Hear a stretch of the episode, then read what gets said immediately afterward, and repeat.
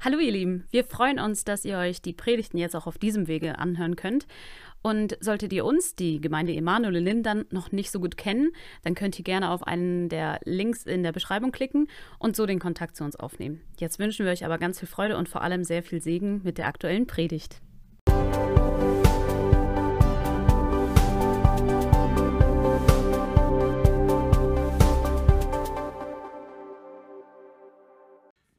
Es ist schön, eine volle Halle hier zu sehen. Das zeugt davon, dass Menschen sind, dass hier Menschen sind, die hungrig sind. Hungrig nach Gott. Bist du das? Ja. Und dein Hunger wird heute gestillt. Vielleicht ist schon gestillt, weil Gott jeden, der sucht, belohnt. Ja, die Predigtreihe wurde schon angekündigt. Die Überschrift über diesen Monat steht, wie lebt man als Familie in Bedrängnis. Und als ich diesen Titel so äh, auf mich zunächst wirken ließ, als die erste Predigt kam, so äh, dachte ich, oberflächlich gesehen haben wir ja keine Bedrängnis als Christen in unserem Land, oder? Keine wirkliche Bedrängnis. Niemand verfolgt und diskriminiert dich, weil du Christ bist. Vermute ich. Ähm, wir müssen uns nicht heimlich versammeln. Es wird auch niemand dich bestrafen, weil du deine Kinder zum Gottesdienst mitgenommen hast.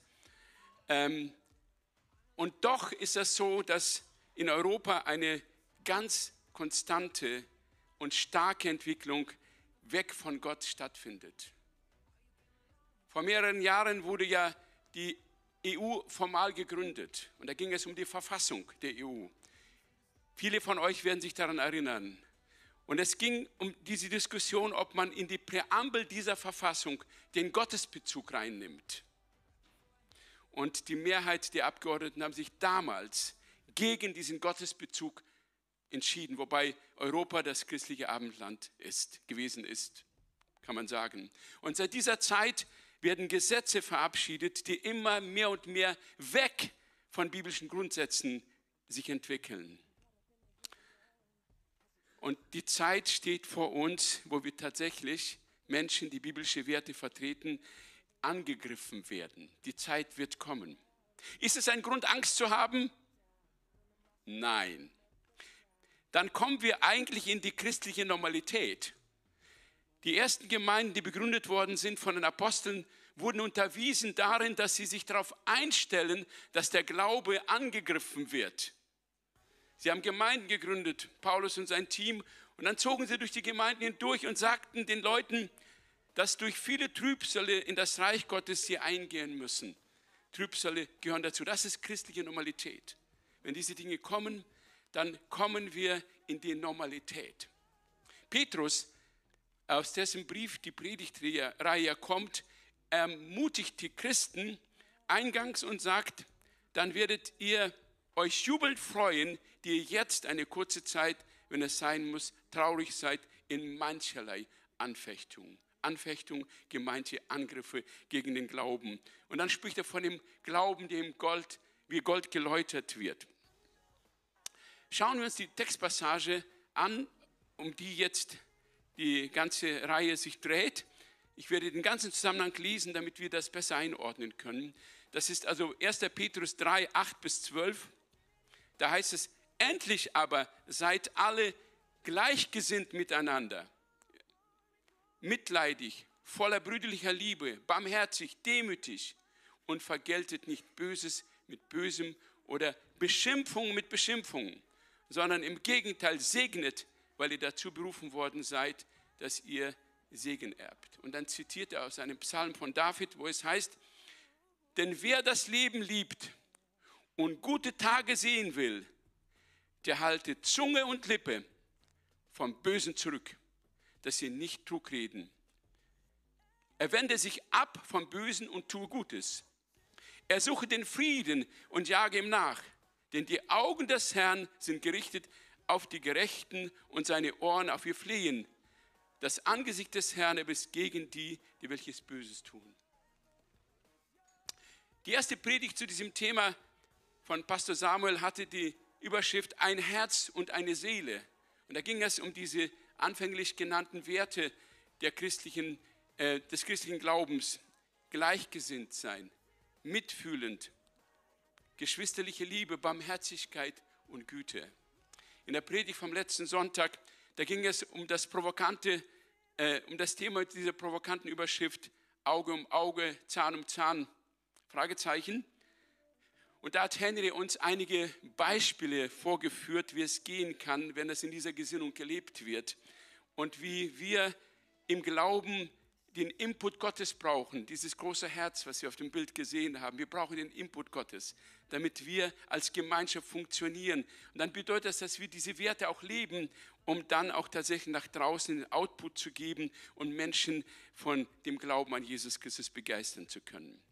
Heute möchte ich ähm, eine kleine Denkaufgabe am Anfang stellen, bevor ich ans Thema gehe. Und zwar, stell dir mal vor, du hast einen Sohn oder eine Tochter, die geht so ungefähr in die 11. Klasse. Und es geht um den Unterricht ähm, Ethik. Und vielleicht bist du einer, der gerade in der 11. Klasse ist oder so hier. Ne? Und die Aufgabe ist, einen Aufsatz zu schreiben zum Thema Anleitung zum Glücklichsein. Nun an die Papas und Mamas die Frage, was würdest du deinem Jugendlichen in diesem Fall raten, was er in diesen Aufsatz aufnehmen sollte? Also die nächste Folie bitte. Anleitung zum Glücklichsein. Glücklich im Leben wirst du sein, wenn. Eure Ratschläge. Wenn man Gott nahe ist, okay? Bitte? Zufrieden mit sich selbst ist, okay? Wenn man dankbar ist, wenn man vergeben kann, wenn man Frieden im Herzen hat. Super Tipps. Ich glaube, es wird ein guter Aufsatz. Petrus hatte zu diesem Thema auch was verfasst. Und darum geht es jetzt. Und zwar der Predigtext. Die Überschrift heißt ja auf der Jagd, Fragezeichen. Der Predigtext. Denn wer das Leben liebt und gute Tage sehen will, mit anderen Worten, wer glücklich sein will in seinem Leben, der tue drei Dinge. Erstens, erhalte Zunge und Lippe vom Bösen zurück, dass sie nicht Trug reden. Zweitens, er wende sich ab vom Bösen und tue Gutes. Und drittens, er suche Frieden und jage ihm nach. Daraus drei Punkte für die Predigt. Erster Punkt, lass die Waffen schweigen. Der zweite Punkt, das Kampffeld im Herzen. Und der dritte Punkt, eine, ein echter Jäger oder eine echte Jagd oder auf echter Jagd. Beginnen wir mit dem ersten Punkt. Lass die Waffen schweigen. Wer von euch sehnt sich nicht daran, dass in der Ukraine die Waffen zu schweigen beginnen? Stell dir mal vor, es kommen Nachrichten und wir hören alle, die Kampfhandlungen in der Ukraine sind komplett beendet. Die Grenzen sind gut gesichert und der Wiederaufbau des Landes hat, darf beginnen. Wer würde nicht in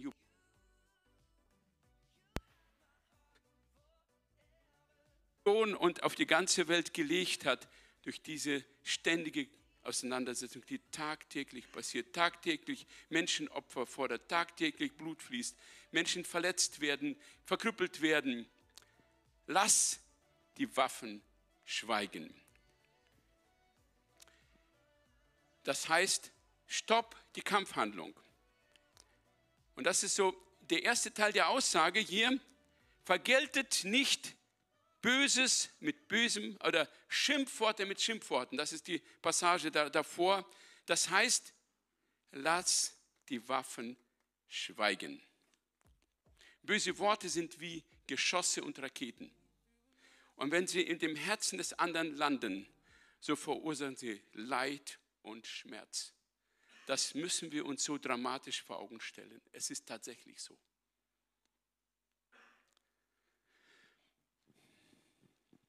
Vergeltet nicht Böses mit Bösem oder Beschimpfung mit Beschimpfung. wer so handelt, der ist auf dem besten Weg, sich die Zukunft zu verbauen.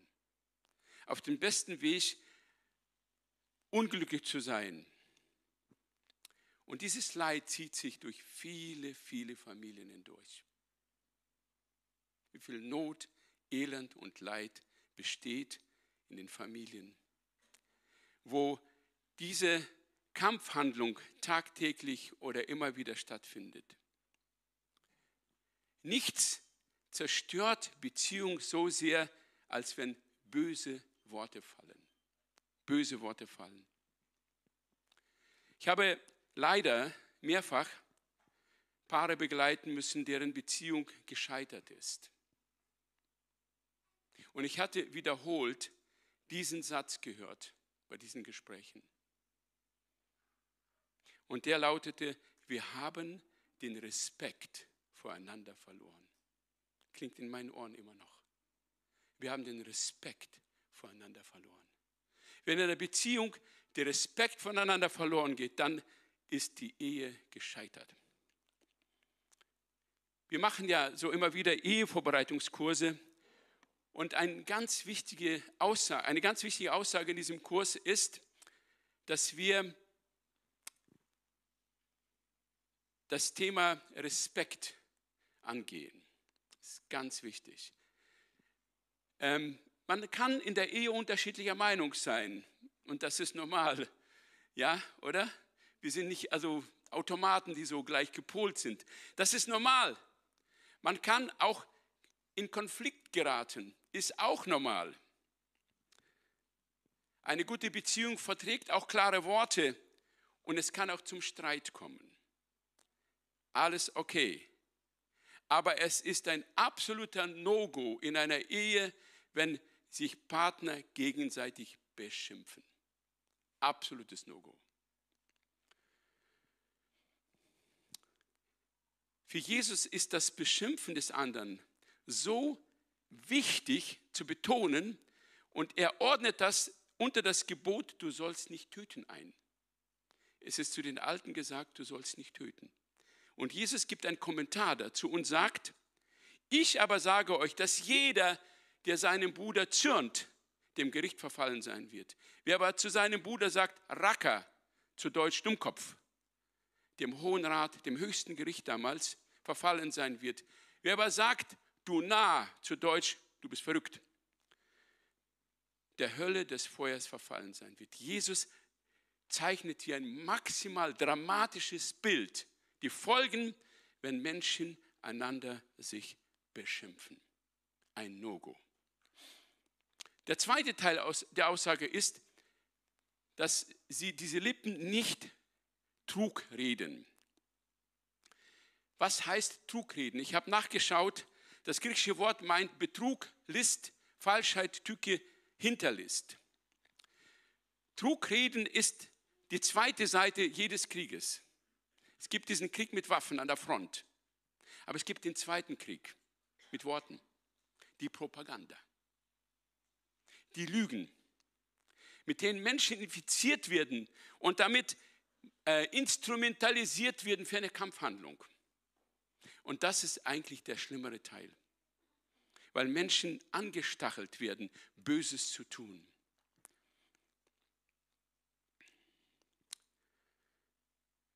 Und so läuft es in zwischenmännlichen Beziehungen. Das eine ist dieser offene Kampf, dass ich den anderen angreife mit Worten. Das andere ist diese trügerische Rede, das Hintenrumreden.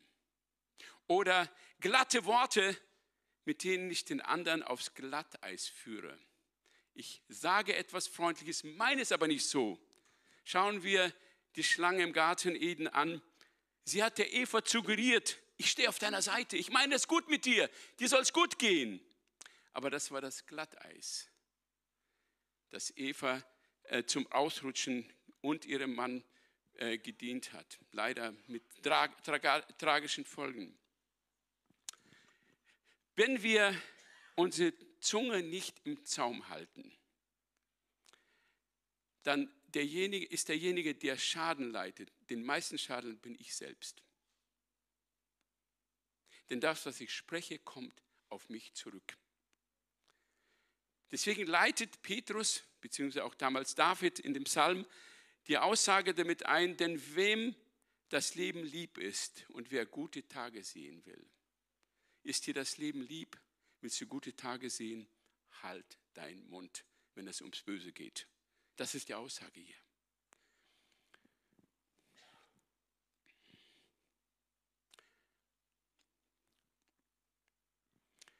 Was ist zu tun? Wie kann ich dagegen etwas unternehmen? Die Antwort ist klar. Halte Zunge und Lippe vom Bösen zurück. Und dieses Wort zurückhalten bedeutet ein Ende setzen. Aufhören. Lass es mich das so übersetzen. Wenn du eine gute Lebensqualität erhalten möchtest oder bekommen möchtest, dann stopp den Krieg der Worte. Stopp den Krieg der Worte. Halte deine Zunge zurück. Das heißt, setze ein Ende. Kommt zum zweiten Punkt. Ich habe den so überschrieben, das Kampffeld im Herzen. Die Textpassage dazu ist der nächste Satz. Er wende sich ab vom Bösen und tue Gutes. Stopp den Krieg, wenn das nur so einfach ginge. Die eine Seite greift an, die andere auch. Und es geht uns, uns endlich, ins Unendliche. Und wenn ein Streit beginnt, versucht den mal zu beenden. Gar nicht so einfach. Gar nicht so einfach. Eine Verletzung, die andere Verletzung und es geht, schaukelt sich hoch. Die Frage ist, wie kann ich diesen Krieg stoppen?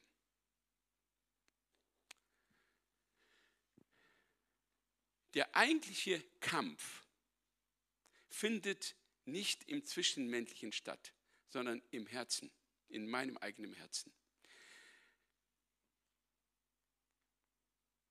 Die Bosheit der Zunge liegt nicht in der Zunge, sondern in meinem Herzen. Was im Herzen ist, das kommt über den Mund hinaus. Das heißt, ich muss verstehen, um den Krieg stoppen zu können, muss ich in mein Herz hineinschauen.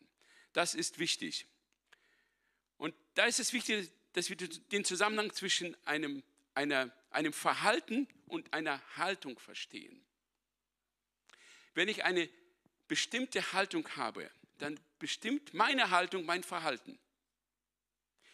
Ich kann mein Verhalten nicht verändern, solange meine Haltung die alte bleibt. Um mein Verhalten, Verhalten ändern zu können, muss meine Haltung sich erstmal ändern. Stell dir mal vor, diesen Eisberg auf dem Meer. Da siehst du die Spitze vom Eisberg. Das ist das Verhalten. Aber die Haltung, das ist das, was unten unterm Wasser ist. Und solange unterm Wasser was ist, wird eine Spitze rausgucken, oder? Erst dann, wenn das Eis geschmolzen ist unter Wasser, wird die Spitze verschwinden. Verhalten prägt äh, wird geprägt von unserer Haltung.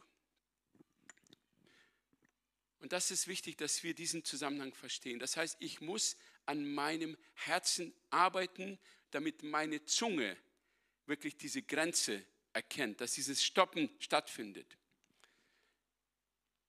Wie kann das Böse im Herzen gestoppt werden? Nochmal schau, der Text. Er wende sich ab vom Bösen und tue Gutes. Zwei Dinge. Er wende sich ab vom Bösen und tue Gutes. Dieses Wort abwenden bedeutet ausweichen. Eine ganz interessante Bedeutung fand ich. Ausweichen. Da kommt ein Pfeil auf dich zu. Weich aus. Lass dich nicht treffen. Das ist die Botschaft. Weich der Bosheit, die auf dich zukommt, aus weich aus. Und dann gibt es eine interessante Erklärung dazu. Ziel der Aussage ist immer, sich von falscher Lehre zu schützen und nur um der falschen Lehre willen auch den Träger zu meiden. Das heißt, das Böse kommt aus einer falschen Lehre. Und deswegen ist es wichtig, dass ich achte auf den Input, den ich bekomme, auf die Lehre, die ich höre und die ich in mir aufnehme. Und wenn ich mich von der Lehre trennen möchte, dann muss ich mich auch von den Trägern dieser Lehre trennen. Auch von den Leuten, die diese Lehre bringen, trennen.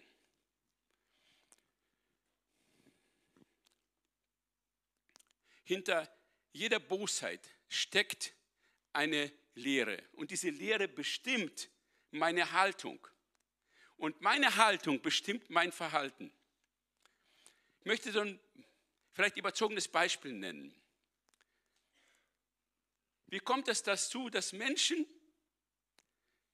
die nicht mal Moslems sind, IS-Kämpfer werden, konvertieren und IS-Kämpfer werden? Wie kommt es dazu, dass Menschen Selbstmordattentäter werden? Was war davor? Vorher war eine Lehre, die dieser Mensch aufgenommen hat. Eine Predigt, die er gehört hat. Und diese Lehre hat ihn dazu fähig gemacht, diese Gräueltaten zu vollbringen. Genauso ist es mit unserer Zunge. Wenn wir falscher Lehre anheimfallen, dann werden wir am Ende vergiftet. Und dann wird unsere Zunge entsprechend Böses hervorbringen. Was kann man dagegen tun? Wenn hier die falsche Lehre steht, dann brauche ich die gute Lehre, um zu verstehen, dass die falsche Lehre falsch ist, oder? Dazu brauche ich eine regelmäßige tägliche Berührung mit der Wahrheit des Wortes Gottes. Regelmäßig Bibel lesen, regelmäßige Auseinandersetzung mit dem Wort Gottes, hineinschauen, ist ein wichtiges Mittel, mit dem wir ähm, ausgestattet sein müssen, damit unsere Haltung sich verändern kann. Und das ist ein Prozess. Das heißt, indem ich dem Wort Gottes mich aussetze, passiert es immer wieder, dass das Wort Gottes mich erwischt. Es entlarvt die Lüge, die ich bis jetzt geglaubt habe. Und dann kommt dieser Punkt, den wir hier am Anfang gehört haben. Dann ist es Buße dran dann bedeutet das, dieses Teil aus deinem Gepäck rauszuschmeißen. Dann bedeutet es, umzukehren, die falsche Haltung aufzugeben, sich abwenden davon. Und je mehr wir in der Gegenwart Gottes verharren, desto sensibler werden wir für die Wahrheit des Wortes Gottes. Und dann brauchen wir das Zweite, die Berührung vom Heiligen Geist. Ich erinnere, viele von euch werden wahrscheinlich diese Passage vor Augen haben. In Jesaja Kapitel 6 wird die Berufung von Jesaja beschrieben. Und er beschreibt die Herrlichkeit Gottes, die er im Tempel sieht. Die Cherubime und die Tag und Nacht rufen, heilig, heilig. Er sieht die Gegenwart Gottes. Und was passiert mit ihm? Er fällt nieder und er wird sich dessen bewusst, ich bin ein Mensch mit unreinen Lippen und lebe unter einem Volk mit unreinen Lippen. Die Heiligkeit Gottes macht ihm sichtbar, wo er steht. Das sind Gnadenmomente in unserem Leben, wenn wir der Heiligkeit Gottes begegnen, von ihm berührt werden, plötzlich merken, meine Lippen sind nicht rein. Und dann brauchen wir die Berührung mit dem Opfertod von Jesus. Was macht der Engel? Er nimmt mit der Feuerzange eine Kohle aus dem Altar und berührt seine Lippen. Wir brauchen die Berührung mit dem Opfertod Jesus. Wir brauchen dringend Vergebung. Wende dich ab vom Bösen und dann heißt es, tu das Gute. Was damit gemeint ist, das erklärt der nächste Teil des Textes. Gutes zu tun bedeutet Gegenteil vom Krieg führen. Und das bedeutet nach dem Frieden jagen. Und das ist der nächste Punkt. Auf echter Jagd. So habe ich das überschrieben. Schauen wir die Textpassage nochmal genauer an von diesem Teil. Er suche den Frieden und jage ihm nach. Zwei Verben sind hier. Das erste Verb suche und das zweite ist jage nach. Erstens, der Friede will gesucht werden.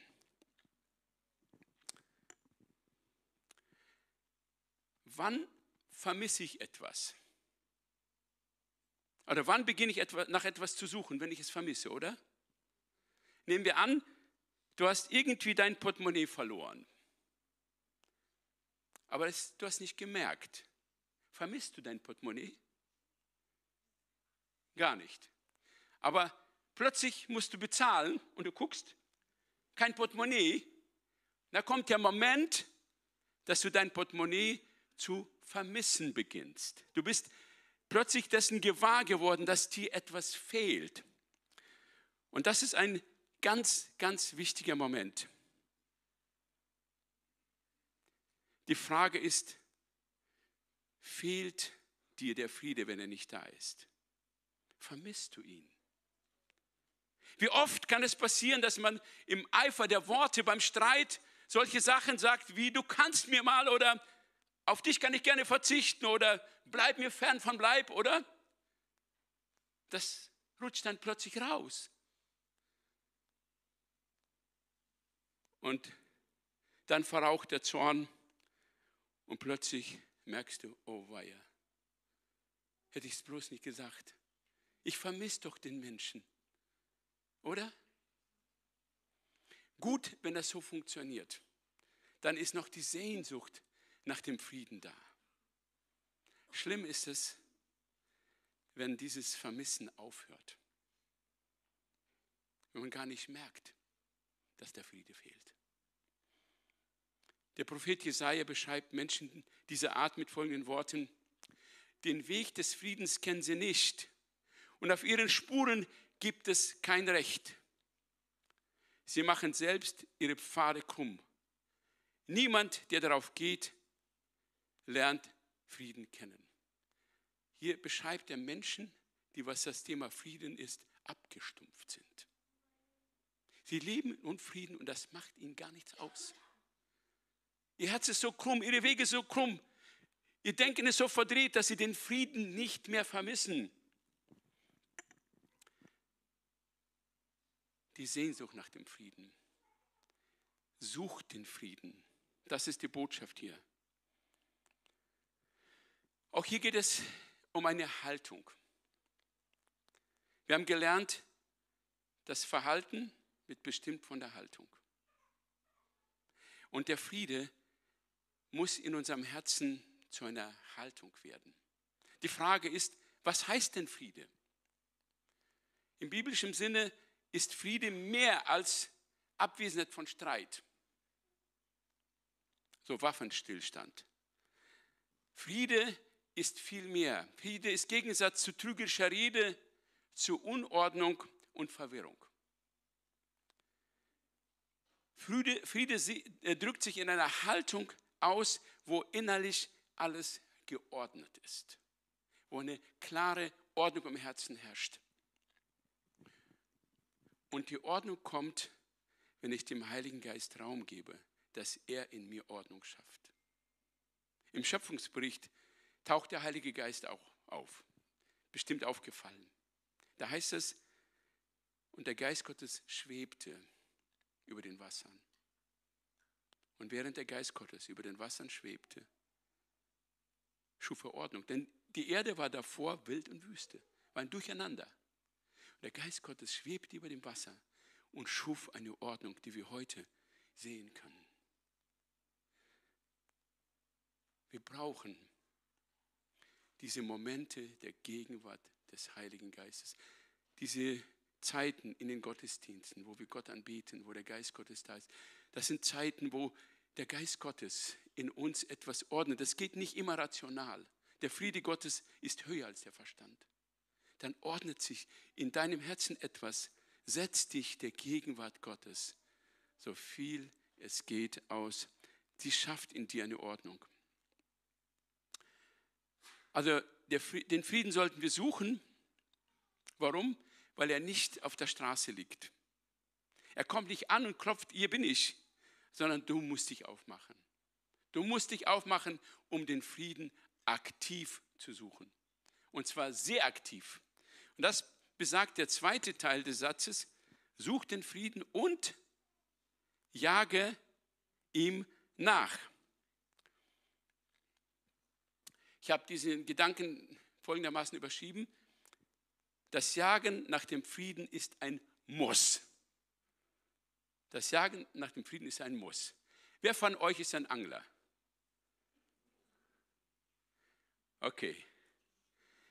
Das ist so ähnlich wie Jagen, ne? Nicht ganz, aber so ähnlich. Es gibt in dieser Gegend sehr viele Jäger. Und warum angelst du? Warum jagt ein Jäger hier? Es ist ein Hobby, oder? Du kannst es machen und kannst auch bleiben lassen. Heute hast du Lust zu angeln, gehst du angeln und morgen hast du keine Lust, gehst du nicht zu angeln, zum Angeln. In der Tierwelt ist es anders. Meine Frau und ich hatten äh, nicht vor langer Zeit uns einen Film über das Leben der Löwen in Serengeti in Afrika angeschaut. Und dort wurde eben gesagt, dass diese Tiere sehr stark von Aussterben bedroht sind. Die Population sinkt von den Löwen. Und zwar, weil sie wen zu wenig Futter bekommen. Zu, viel, zu wenige Tiere sind zum Jagen. Und der absolut kritische Punkt, das habe ich auch vorher nicht gewusst, ist, wenn ein Löwe erwachsen wird. Ein männlicher Löwe hat zwei Jahre Zeit, um erwachsen zu werden. Solange wird er von der Mutter versorgt. Und dieser Zeit muss er das Jagen gelernt haben. Denn dann wird er geschlechtsreif und kann einen neuen Rudel beginnen. Und wenn er es nicht geschafft hat, bis dahin zu jagen, dann wird er an Unterernährung ganz gewiss sterben. Das heißt, das Jagen ist keine Option, sondern das Jagen ist eine Überlebensnotwendigkeit eine Überlebensnotwendigkeit. Wenn die Kunst des Jagens nicht gelernt ist, droht der Tod. Und für mich ist es ein starkes Bild geworden, genau für diese Aussage, er jage dem Frieden nach. Die Jagd nach dem Frieden ist nicht eine Option. Wenn ich gerade gut drauf bin, dann versuche ich mal nach dem Frieden zu jagen ein bisschen. Ne? Und wenn ich ein bisschen was gefangen habe, ist gut. Ne? sondern die Jagd nach dem Frieden ist für eine Beziehung, ist für eine Gemeinschaft überlebensnotwendig. Wenn ich aufhöre, nach dem Frieden zu jagen, gehen wir ein.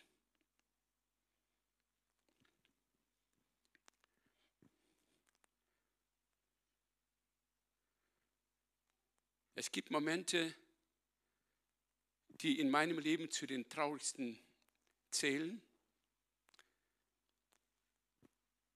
Und das sind nicht unbedingt die Beerdigungen. Eine Beerdigung ist schlimm, vor allem wenn es ein Stück von dir, die weggerissen wird. Deine Frau, dein Kind, dein Vater, deine Mutter. Aber ich empfand einen noch tieferen Schmerz, wenn ich miterleben musste, wie Beziehungen zerbrechen.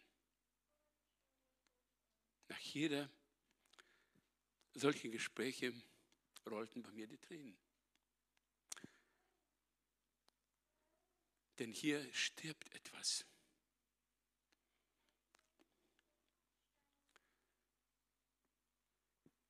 Da fehlt der Jagdtrieb. Versteht ihr, was ich meine? Da fehlt dieses Treiben, ich will Frieden. Ich suche den Frieden. Und eine Beziehung stirbt, stirbt an, an, an emotionaler Unterernährung. Das ist ein Tod, der tragisch ist. Vor einigen Jahren musste ich eine Gemeindebeerdigung mal miterleben. Und ich kann euch sagen, in meinem Dienst war es einer der erschütterndsten Momente, muss ich sagen. Als übergeordnete Leitung waren wir dann eingeladen, bei einer Schließung einer Gemeinde dabei zu sein. Und da saßen wir, wie in einem, einer Sitzung vom Kaninchenverein.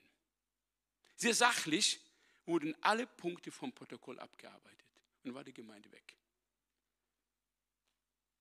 Und ich fuhr nach Hause. Ich gedacht, Mann, wie kann man so sachlich eine Gemeinde beerdigen? Was ist los? Wo ist dieses Wir? Wo ist dieses Kämpfen für ein Miteinander? Wo ist dieses Suchen nach dem anderen, nach dem Frieden? Ich war erschüttert.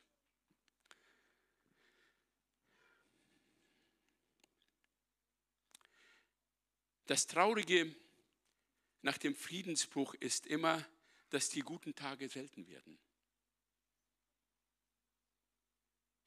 Nach einer Scheidung werden die guten Tage der Partner und der Kinder selten.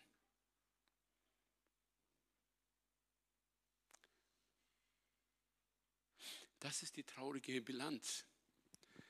Willst du gute Tage sehen und liebst du dein Leben, dann werde ein Jäger nach dem Frieden. Doch es gibt Hoffnung.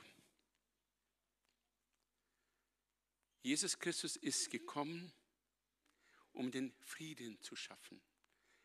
Er wird genannt der Friedensfürst. Und er hat aus Zweien eins gemacht, heißt im Epheserbrief. Sein Werk ist ein Werk der Versöhnung. Und das gibt Hoffnung, auch dort, wo alles zerbrochen ist.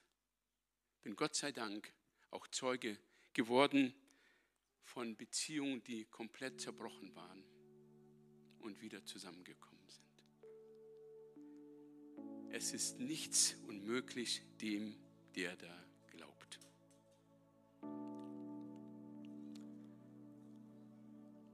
Dafür gibt es viele Beispiele in der Bibel, auch aus der Gegenwart.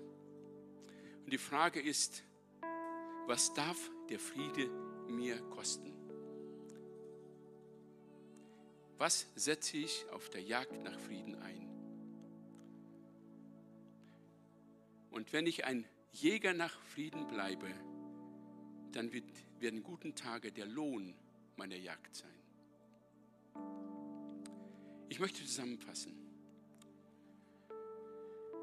Erstens, böse Worte und Beschimpfungen sind ein No-Go in jeder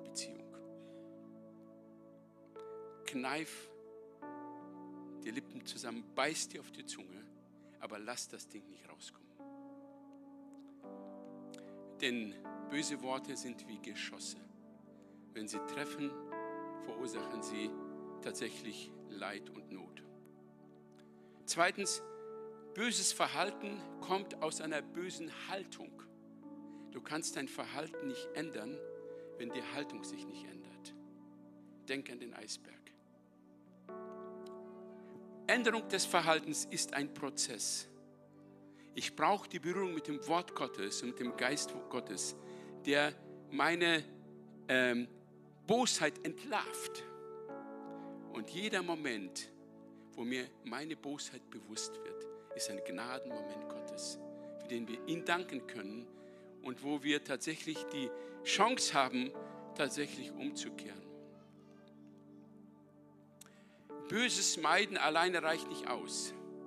Wir sollten, wenn wir gute Tage sehen wollen, auch nach dem Frieden suchen. Das Suchen nach dem Frieden ist wie bei der Jagd der Löwen keine Option, sondern eine Überlebensnotwendigkeit für jede Gemeinschaft. Und der letzte Punkt, Friedensjäger haben immer gute Aussichten auf gute Tage. Jage dem Frieden nach und du wirst gute Tage sehen. Lass mich nochmal vier Fragen am Ende persönlich stellen. Die erste Frage ist, wie gut hast du deine Zunge im Griff? Wie oft passiert es dir, dass du Dinge sagst, von denen du nachher sagst, das hätte ich lieber nicht sagen dürfen. Die zweite Frage ist, wer ist dein Lehrer? Von wem lässt du dich prägen? Ist es, sind es falsche Vorbilder? Ist es die Massenmeinung? Oder lässt du dich vom Wort Gottes und vom Geist Gottes nähern? Die dritte Frage, ist der Friede für dich eine Option oder ist es für dich ein Muss? Und die letzte Frage, was darf das Jagen nach dem Frieden dir kosten? Lass uns miteinander aufstehen, ich bete für uns.